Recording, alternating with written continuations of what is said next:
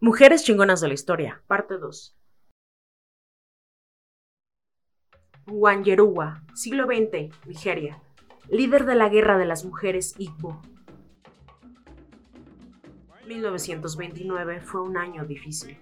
La Gran Depresión tenía los dientes hincados en Estados Unidos y los efectos se sintieron en todo el mundo. En el país natal de Wanyeruwa, Nigeria, el colapso financiero de Estados Unidos había reducido el precio de las exportaciones nigerianas. Los británicos aún asediaban grandes porciones de África, incluyendo Nigeria, a las que llamaban propias, pero también estaban teniendo problemas económicos. Entonces, los británicos decidieron empezar a cobrar impuestos a las mujeres de Nigeria, lo que nunca antes habían hecho. Fue un movimiento fácil de dejar pasar porque las mujeres nigerianas tenían poco o nada que decir, como muchas mujeres en el país, Wang Yeruwa se sintió furiosa por ello. También fue lo suficientemente valiente para demandar a los británicos por la injusticia de esa acción.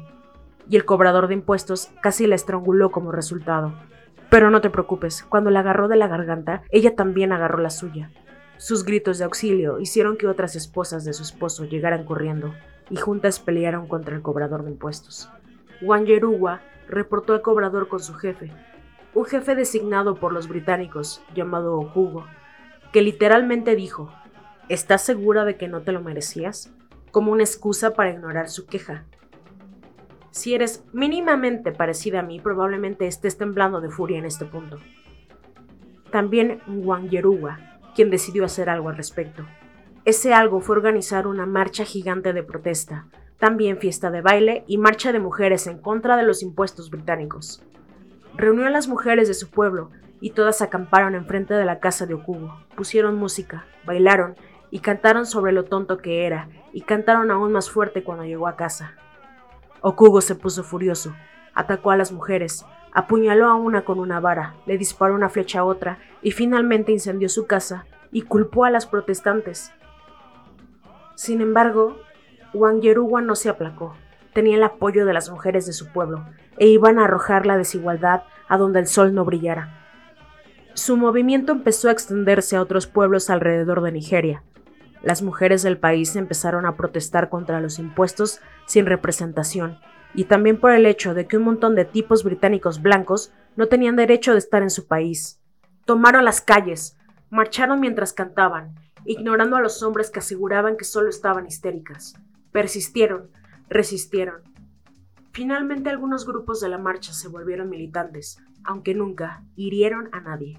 En cambio, cortaron los cables de telégrafo, vandalizaron las instituciones europeas y liberaron prisioneros de la cárcel. Fueron los británicos quienes respondieron con violencia, empezaron a atropellar protestantes con carros, abrieron fuego contra las manifestantes, quemaron poblados. El conflicto fue conocido como la Guerra de la Mujer Igbo aunque solo fue una guerra violenta de parte de los británicos. Wanyeruwa y sus marchistas no cometieron daño alguno, solo querían representación e igualdad. Finalmente, los británicos cedieron, se retiraron los impuestos sobre las mujeres y se limitó el poder de jefes inútiles e imbéciles como Hugo. No sabemos qué le pasó a Wanyeruwa, pero podemos estar seguros de que su negación a aceptar la injusticia desató uno de los primeros retos importantes a la autoridad británica, el rechazo de una mujer a aceptar la constante opresión colonial inició un movimiento que se volvió mil veces más fuerte y ayudó a terminar siglos de injusticia colonial en África. ¿Quién dice que la marcha de las mujeres nunca nos llevó a ninguna parte?